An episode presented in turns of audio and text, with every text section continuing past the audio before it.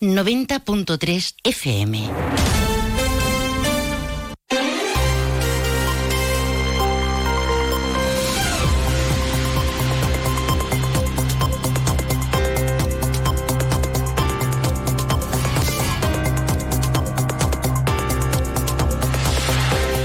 Más de uno Jerez. Juan Ignacio López. Onda Cero. Saludos, buenas tardes. Después de un fin de semana de luto para la provincia, muy en especial para la Guardia Civil, estamos contando que hoy pasan a disposición judicial los ocho detenidos, de, hecho ya están en el juzgado, eh, tras el asesinato de dos guardias civiles en Barbate el viernes, eh, después de embestir una narcolancha a una patrullera de la Benemérita. Se multiplican las eh, valoraciones, las muestras de pesar, también las críticas, las condenas que se han hecho evidentes durante el fin de semana, también aquí hoy en Jerez y en muchos puntos de España. A las puertas del Ayuntamiento jerezano, minuto de silencio eh, con eh, unas declaraciones después de la alcaldesa María José García Pelayo y hasta eh, con una muestra de un ciudadano espontáneo que ha querido también dar bueno pues su opinión sobre lo sucedido y exigir responsabilidades. Ahora lo vamos a contar con más detalle. En este lunes 12 de febrero a esta hora tenemos cielo cubierto eh, sobre Jerez. El termómetro marca 18 grados. Y en esta mañana también les contamos que ha sido detenido el presunto autor de nueve delitos contra el patrimonio en la última quincena de enero aquí en Jerez. En un mismo día, atención, realizó supuestamente tres robos con fuerza en viviendas y uno de hurto en un comercio. La autoridad judicial decretaba su ingreso en prisión. El Ayuntamiento y la Universidad de Cádiz crean un grupo de trabajo conjunto para que Jerez sea aún más ciudad universitaria, eh, precisamente tras el 20 o el vigésimo aniversario del campus de Jerez, donde estudian 5.500 alumnos y alumnas y hay 500 personas eh, trabajando. La unión, en este caso, o el trabajo conjunto de la UCA con el Ayuntamiento se fundamenta en la capital o en la candidatura a la capitalidad europea de la cultura. A todo esto, el Grupo Municipal del PSOE en el Ayuntamiento de Jerez se atribuye el presupuesto municipal y lo que consideran un legado de proyectos socialistas y ejemplifican precisamente con el proyecto de la Capitalidad Europea de la Cultura para 2031, que ahora, dicen los socialistas, defiende el gobierno del PP cuando antes lo criticaban. Antes de ampliar estas y otras informaciones, vamos a conocer qué tiempo nos aguarda para lo que resta de este lunes 12 de enero. Agencia Estatal de Meteorología. Marta Alarcón, buenas tardes. Muy buenas tardes. En la provincia de Cádiz tendremos un cielo nuboso cubierto con un ascenso de las temperaturas alcanzando 22 grados en Arcos de la Frontera, 20 en Algeciras y Jerez de la Frontera, 20 también en Rota, 19 en Algeciras. No se descartan precipitaciones débiles a moderadas y de cara a mañana seguiremos con cielo nuboso sin descartar precipitaciones débiles. Las temperaturas máximas subirán alcanzando 23 grados en Arcos de la Frontera, 22 en Jerez de la Frontera, 21 en Algeciras y Rota 20 en Cádiz. El viento será de componente oeste, es una información de la Agencia Estatal de Meteorología.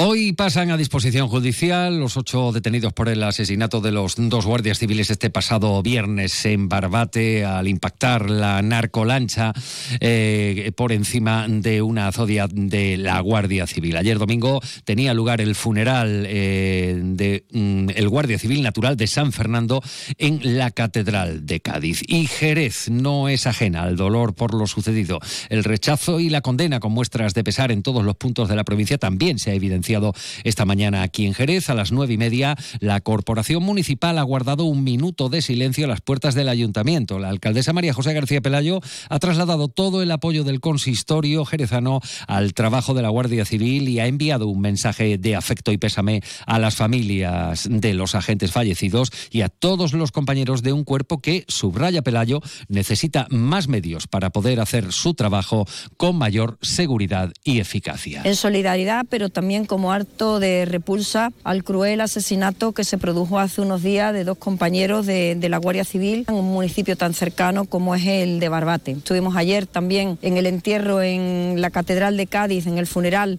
eh, de Miguel Ángel, del Guardia Civil, que como ustedes bien saben era de, la isla. Tenemos que alzar la voz también por, por ello. Es decir, no solamente debemos quedarnos en un gesto de solidaridad o en un gesto casi de reconocimiento de la labor que realizan todos los días y del esfuerzo que hacen muchas veces hasta casi o hasta dar eh, la vida por, por nosotros. Pelayo subraya que desde el Partido Popular llevan años reclamando esos medios que precisan tanto la Guardia Civil como la Policía Nacional y que no se puede combatir la delincuencia por no contar con los medios necesarios. Recuerda la regidora que va a solicitar formalmente una reunión al ministro del Interior, Fernando Grande Marlasca, para analizar la realidad de la delincuencia en Jerez. Además, pedirá que toda la provincia de Cádiz sea reconocida como zona de especial singularidad. Hay que dar un paso más, igual que han hecho todos los sindicatos policiales, decir también desde el Ayuntamiento de Jerez, una vez más, basta ya de mirar hacia otro lado cuando los cuerpos y fuerzas de seguridad del Estado piden más medios para poder realizar su trabajo con eficacia. No basta con que ellos nos protejan a nosotros, sino que para que ellos nos puedan proteger es necesario a su vez que ellos eh, estén protegidos eh, contando con los medios que precisen por parte, de, por parte del, Gobierno de, España. Por cierto que desde el Partido Popular su presidente nacional, Alberto Núñez Feijóo, ha pedido la dimisión o el cese de Marlasca y habla de un mínimo de decoro y respeto, dice literalmente, tras las muertes en Barbate. Por su parte, desde Vox anuncian que registrarán hoy lunes en el Congreso de los Diputados la reprobación eh, de Marlasca que dicen desde Vox ha demostrado no estar a la altura de su cargo. El PSOE provincial ha trasladado también sus condolencias a familiares y compañeros de los agentes. Y el propio eh, Marlasca ha asegurado hoy lunes que no se plantea dimitir. Marlasca ha desligado el suceso que se ha saldado con el fallecimiento de los dos guardias civiles del viernes de la falta de medios y efectivos policiales que denuncian asociaciones del Instituto Armado y sindicatos de la Policía Nacional.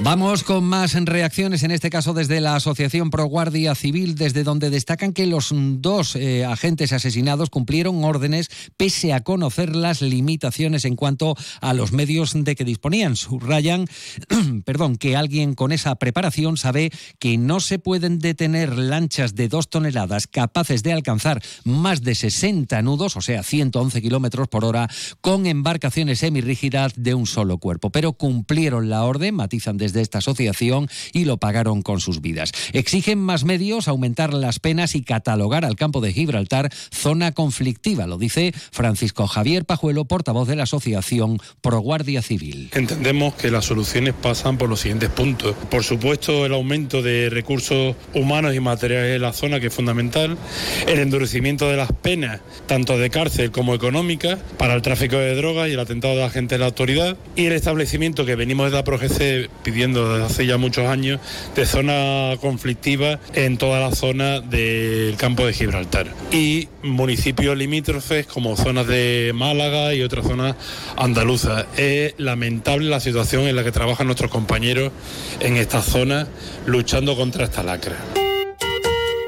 No abandonamos el plano de la seguridad porque en crónica de sucesos la Policía Nacional ha detenido en Jerez al presunto autor de nueve delitos contra el patrimonio cometidos en las últimas semanas del mes de enero. La investigación se iniciaba al recibir eh, varias denuncias, cuatro delitos de hurto cometidos en comercios, tres robos con fuerza en viviendas cuando sus moradores se encontraban trabajando y dos robos con violencia perpetrados con un arma blanca en una farmacia y también a un repartidor de comida cuando trataba de entregar el pedido. Fruto de las gestiones realizadas y de los datos aportados, eh, se ha podido eh, descubrir la identidad del presunto autor de los delitos. Eh, tras estar plenamente identificado, se ha establecido un dispositivo de localización que ha finalizado después de ser interceptado cuando salía de la vivienda donde se ocultaba. Ha sido trasladado a las dependencias de la comisaría de la Policía Nacional en Jerez, donde ha permanecido hasta la finalización